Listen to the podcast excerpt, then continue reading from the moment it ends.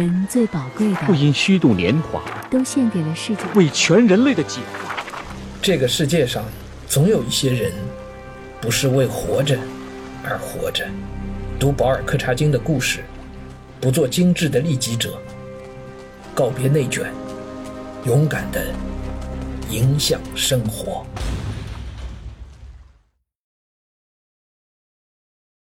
人最宝贵的是生命，生命每个人只有一次，人的一生应当这样度过。当回忆往事的时候，他不会因为虚度年华而悔恨，也不会因为碌碌无为而羞愧。在临死的时候，他能够说：“我的整个生命和全部精力都已经献给了世界上最壮丽的事业，为人类的解放而斗争。”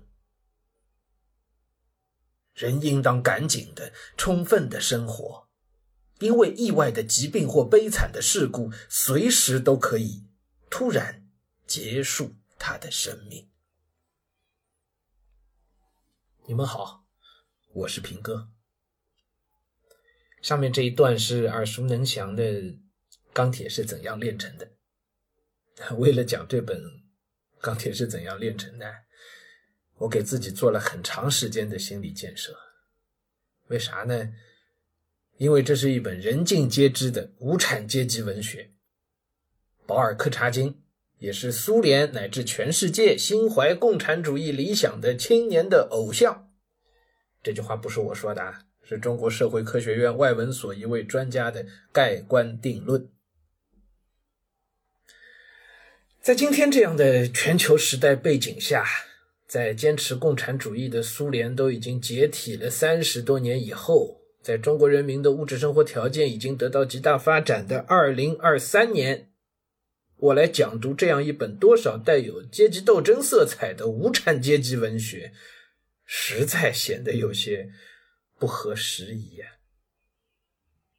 可是，熟悉平哥的人可能知道啊，我从来都是不合时宜的，并且对这点不合时宜，我从来都不以为耻。反以为荣。读书人的这点臭毛病啊，从苏东坡那儿就有了。所以不合时宜就不合时宜吧，甚至恰恰相反，正是在这不合时宜的今天，我反倒更觉得这是一本年轻人都应该要读的书。至少和大部分书店里摆在畅销书位置上的儿童文学、流行文学、通俗文学相比，保尔·柯察金的故事价值。要大得多。其实这本书啊，从文学性上讲，真的普普通通。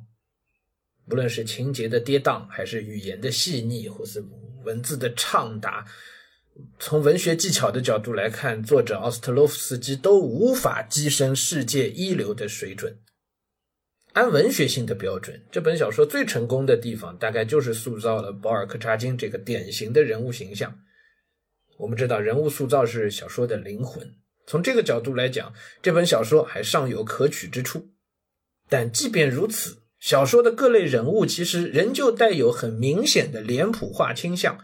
常常是人物一出场，我们就能判断出这是正面人物还是反面人物。这些形象并不算立体，更谈不到复杂，难见人性的幽微。按我们现在的审美趣味。还是显得过时而老土，技法普通，人物又寻常。那么这本小说的思想性又如何呢？这是一本红色小说，甚至是一本战斗小说。其中有些句子现在读来啊，甚至可堪一笑。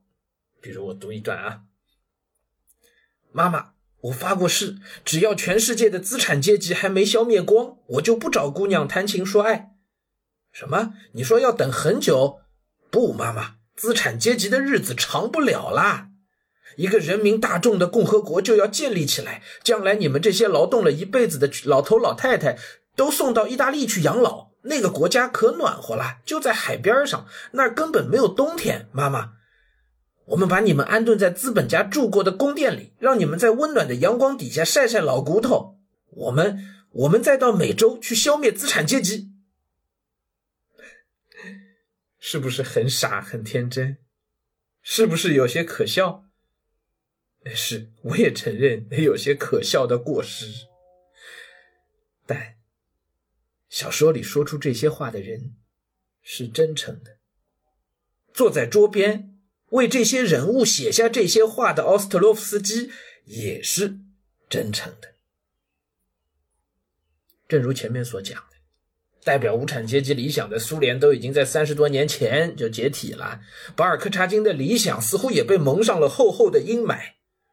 而我们即便不谈共产主义理想，仅从思想深邃的角度来看，奥斯特洛夫斯基也确实实在无法与他的俄国前辈托斯托耶夫斯基或者列夫托尔斯泰相提并论。没错，这就是一本普普通通的小说，我们不必为它描金贴彩。可问题也来了，普普通通的小说有那么多，我为什么兜兜转转还是要来讲读这本《钢铁》？是怎样炼成的呢？其实答案我刚才已经说出来了，因为真诚。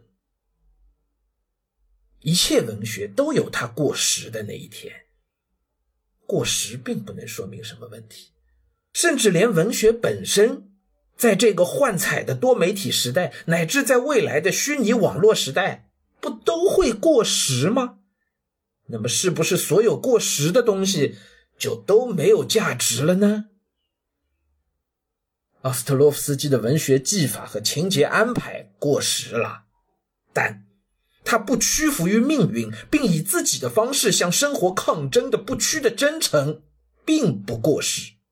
任何时代都需要这种不屈的真诚，哪怕他看起来很傻、很天真。同样的。